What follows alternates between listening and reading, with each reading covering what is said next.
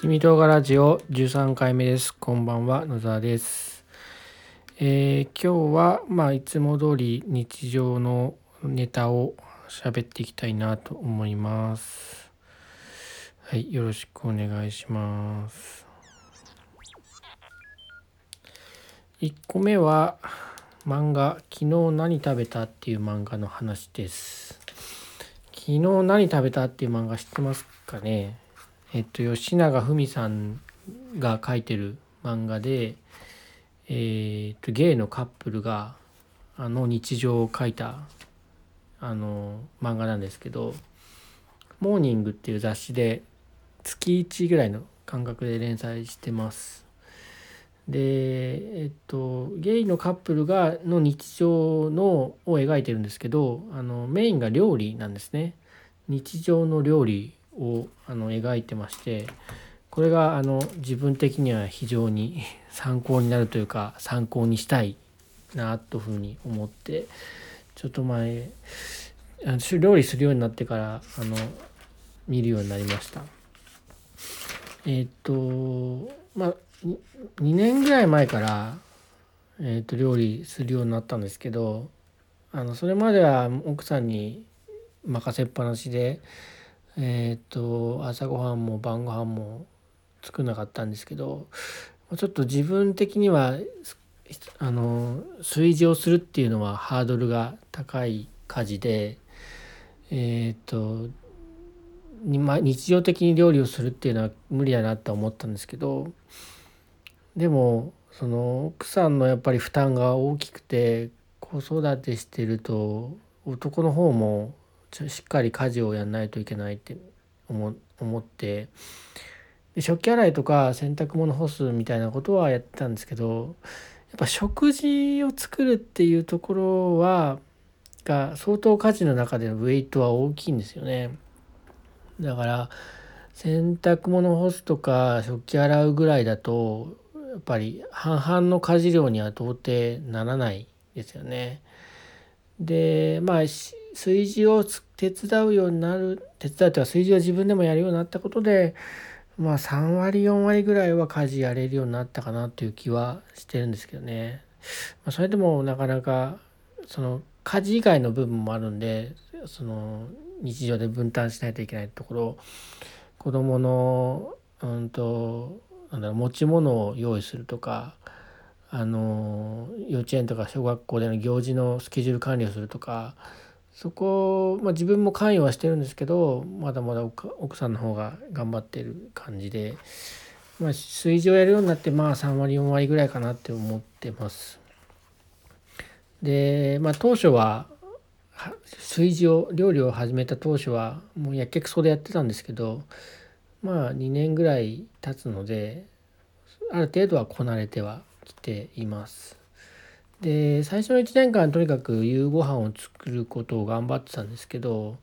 最近はちょっと帰る時間送り迎えの分担なんかが変わって帰る時間が、えー、と若干お母さんの奥さんの方が早くなったので、えー、と平日の晩ご飯はまあ奥さんが作ってえー、っとでで僕は最近は主に休みの日に作るようになってますね。はい。えー、まあ炊事ってそのなんだろう料理を作るとこだけじゃないんですよね。結構息の長いその活動でもうやってみて分かったんですけどねその日常的にかあの炊事をやってる方は当たり前だと思うんですけどかご飯を作るって結構そのすごい長いスパンで気を配らなきゃいけない作業でまず食材の買い出しから始まるんですよね。で食材の買い出しもあの決まってればいいんですよ献立が。献立が決まってれば買うのは簡単なんですけどでも1週間分の献立考えるのってなかなか難しいですよね。だから行って目に入ったものからそのインスパイアされて何作ろうかなみたいな風になるんでそこでもまあ頭を使うと。で買い物自体もうちは週に1回しか買い物に行けない感じなんでもうちょっとその1日分2日分買えばいいみたいなんだと買い物1回の買い物も楽なんですけど基本的には1週間スーパーに行かなくても済むような買い方をするんでそうすると、うん、やっぱり1週間分月曜平日のあの夜どういうふうに食べるかって考えて買わなきゃいけないんでそれが結構疲れる。でその献立を考えて買い出しをするっていうところとまあそれを運ぶのもまあ大変ですしであとは料理ですよね。で料理も、まあ、夕方6時半とか7時に帰ってきてで7時半頃には食べ食べてる状態にしたいんでもう1時間とかそれより短い時間で急いで作んなきゃいけないってなるとあの下ごしらえとかが大事になってくるんですよね。えーと、例えばご飯なんかは事前に研いで、えーと、セットしとけばあの炊けてますけどうんそれ以外の料理だともう野菜を切るところから始めると時間がかかっちゃうんで野菜は前日とか朝に切っとく。で夜は炒めるだけとか温めるだけみたいな風にしとかなきゃいけないですよね。はい、だからそれでまあそれ食べ終わったら片付けてあるいは余ったものはタッパーに入れてとかやると、まあ、買い出しからその片付けまでがサイクルが長くてしかも買い出しする時は今現在冷蔵庫に何が入ってるかっていうのを把握してないと,、えー、といけないのでこう結構常にその意識しないと気が抜けないような感じなんで結構エネルギー奪いますよね。まあそういうのがよく分かった分かりましたあの本格的に家事にあ家事じゃない炊事に参入するようになってですね。でですねまあそれはそういう大変さがよく分かったって話なんですけどでこのあの「昨日何食べた?」っていう漫画だとその日常的な料理を描いてるんですね。あの豪華な料理とかあのプロの料理人があの丹精込めて作ったみたいな話とは違くてあのまさにその帰ってきてささっと作るみたいな料理をやってるんでこれが非常になんか参考になる参考にしたいみたいな感じでよ面白く読んでます。なかなかそのこの主人公とかすごいんですよね。そのあのこの野菜はこういう性質があるからここはこういうふうにしてみたいなのを考えつつささっと作ってってで毎回その3品ぐらいあるんですよねおかずが。ご飯味噌汁があって炒め物1品とあの漬物1品2品小鉢1品みたいな感じであってすごくあのいいなとうちなんかだともう料理が1品あればいい最低限いいみたいなところがあるのであやっぱおかずにおかずが23個あるといいなと思いながら 見てます。でそうだなあと出てくる調味料が時々難易度が高い調味料でコチュジャンとかあの豆板醤とか出てくるんですけどうーんまあそういう調味料使わないで済む、えー、やつを参考にしようかしたいなと思ってます。でもなんだろうこう帰ってきてこうささっと作ってる姿があってあこんぐらいその料理に精通したら毎晩美味しいだろうなと思いますね。でなんかなんで取り上げたかっていうとなんか7月からこれが実写ドラマ化されるらしいので取り上げてみました。漫画が実写ドラマになってよ良いことってほとんどないので、まあ、全く期待してないんですけどあのとりあえずなんかこの漫画を紹介するチャンスだと思ってはい紹介しました。えー、まあその料理の描写がメインではあるんですけどもそれに日常生活を描いてるのでその日常にあるなんかいろんな出来事のも描写されててで結構心理描写がえげつない時があるんですよね。こうここえっ、ー、となんだろう行動とその心の中で思ってることのギャップがすごいみたいなとこがあってそういうちょっと刺さるようなことも書いてあるんで。で、まあ、この作者の吉永文さんの作品は結構みんなそういうところがあって。これ以外にあの骨董洋菓子店。もうそっちもなんかゲイの話なんですけどね。あと大奥っていう江戸時代のを書いた作品とかあってあのすごく面白い作品を書く作者さんだと思います。えー、っとなんか吉永文さんの他の作品でおすすめあればコメントください。あとはなんか手軽簡単に美味しく作れるレシピがあったらぜひぜひ紹介してください。えーとで次の話題は胃カメラを飲んだ話しましょうかね。えーとですねちょっと前なんですけどあのヤプシ東京行った時の話なんですけど胃カメラを人生初めて飲んだんですよ。でそれが痛かったんでちょっと話しとこうかなと思ってるんですけどなんかあの違和感があの食道の辺りにあってあのご飯を丸飲みするとこう喉に引っかかる感じってあるじゃないですか。あの胃に落ちるまでにこう食道を塊が移動してるみたいなあの喉に何か突っかかってるような違和感が何も食べてないのにある時があってそれが1ヶ月ぐらい前にあったんですよね。でなんか2週間ぐらいその感じが、まあ、出たり出なかったりしたんですけどあってでなんかちょっとここになんか違和感があるのって、えー、おかしいなと思ってでなんかネットで調べるともう食道に異常があるとほとんど食道がんか胃腸炎ぐらいしか逆流性、えー、胃腸炎とかしかなくてこれがんとかだったら嫌だなとか思ってで家の近所の消化器内科で受診したんですね。その内視鏡で見てもらおうと思って。でまあ最初行ってですぐはあのできないんですけど予約制なんですけど、まあ、問診だけしてえっ、ー、と何とも言えなかったんで予約するんですね。でたまたま次の日の朝9時の9時半の会が空いててでそれでお願いしますって言ってでその行ったんですよ。で胃カメラねまあ結構僕痛みとか苦しさとかには強いと思うつもりなのでまあ上ってなるかもしれないけど耐えられるだろうと思ってあの麻酔なしでやったんですね。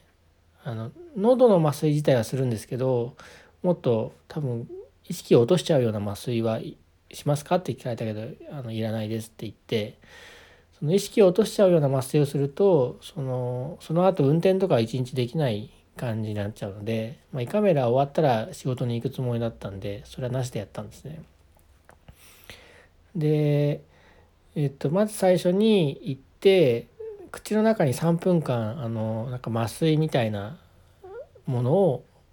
麻酔薬が入ってるゼリーを口に含んでくださいって言われて3分間そのまずいゼリーを口に含むんですね飲んじゃいけなくて。でそれを吐き出してで横向きに寝て、えっと、胃カメラ挿入なんですけど、えっと、まず口を閉じないようにあの硬い輪っか型のマウスピースを噛んででそこそうすると口に穴が開く状態になるんでそこから胃カメラが入ってきます。でそれがね想像以上にきつかったんですよね。えー、っと口ズカズカズカズカその棒状のものがもう見えないんですけど入ってきてでちょうど喉の辺りに到達するともう生理的にあの生理的な反射で「おえ!」ってなっちゃうんですよね。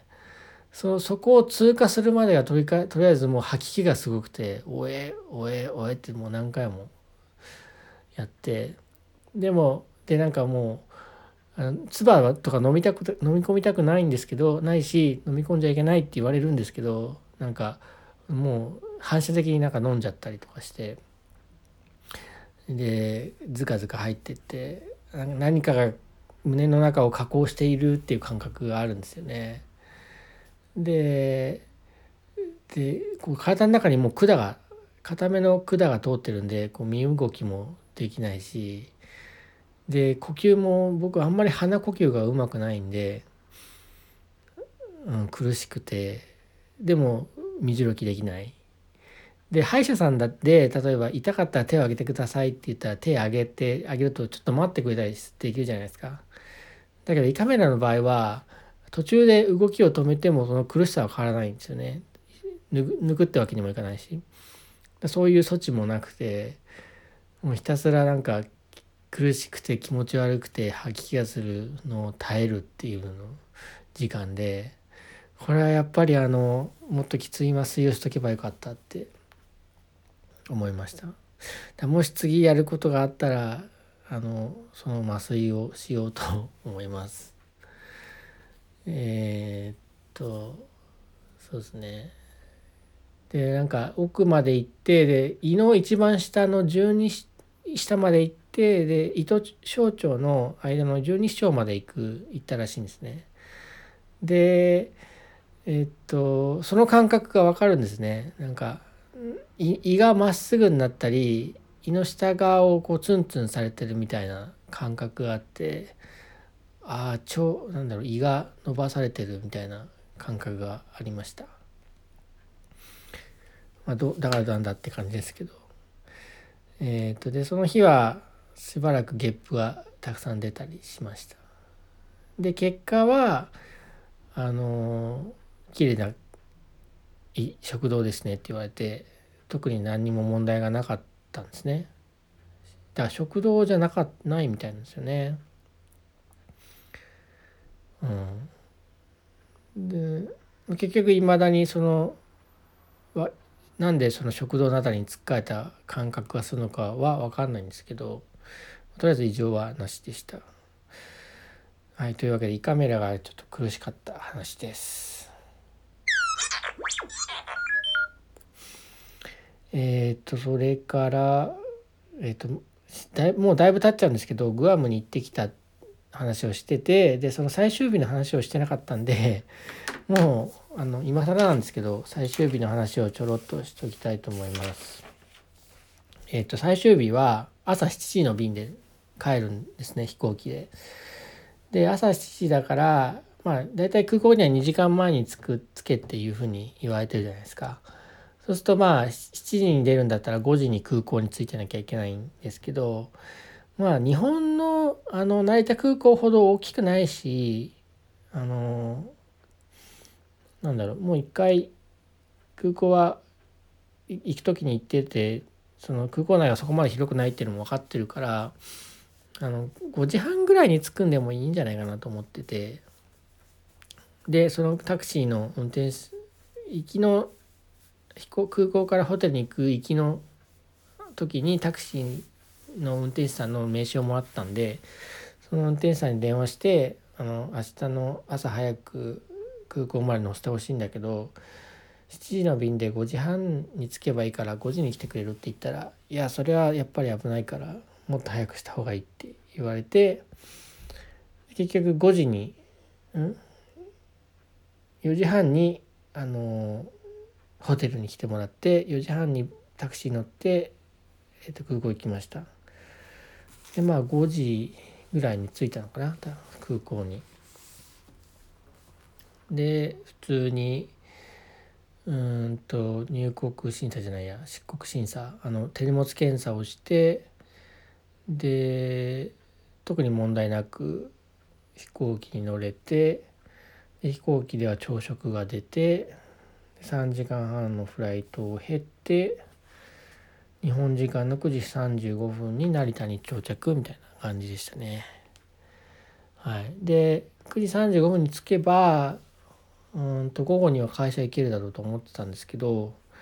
まあ、空港に着いてからちょっと移動時間を甘く見ててえー、っと9時35分に着いてその後、まあ荷物待ったりとかすると9時35分に着いてもすぐ電車乗れないんですよね。多分1時間ぐらいかかってて10時半ぐらいにやっと電車乗れてまた成田から越谷まで23時間かかって結局家着いたの1時ぐらいだったと思います。で荷物あの簡単にほどかないといけなかったんで荷物ほどいて行ったんで、まあ、結局会社着いたの3時かな。そんぐらいでした。うんまあ最終日は本当移動してしてそんな感じでしたね。はいそんだけです。えっ、ー、とあとですね中学受験の話。えっ、ー、とうちの上の子がですねもうすぐ4年生なんですよね。で最近の中学受験というのはあのその3年生の終わりから始まるそうなんですよもうまさに今頃から始まるらしくてでよいもうそういう時期になっちゃったんですよね。でうちとしてはまあ中学受験はしなくて地元の公立の中学校行って、まあ、受験時代は高校からかなっていうふうには思ってるんですけど僕的にちょっと中学受験が気になってて僕はあの公立の中学行ってで高校は中高一貫校に高校から入るっていうようなことをしたんですね。でそこで感じたことがやっぱり世界というかその人たちが人の性質というか、うん、集団としての人のなんか、うん、趣味趣向がだいぶ違うなっていうのを感じてなんだろう。うん。そのある程度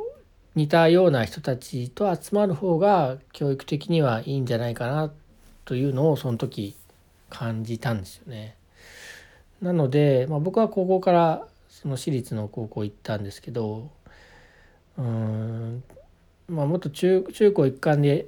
行った方があの実りもあるし楽しいんじゃないかなっていうのが一つ思ってるところがあってで奥さんはそのそういう感じじゃないので全部公立で行ってるみたいな感じなのでであとやっぱ都市に近い生活をしてるのと地方に住んでるのでそういう中高一貫校とか私学に対するイメージがだいぶ違うんですよね。で地方だと特に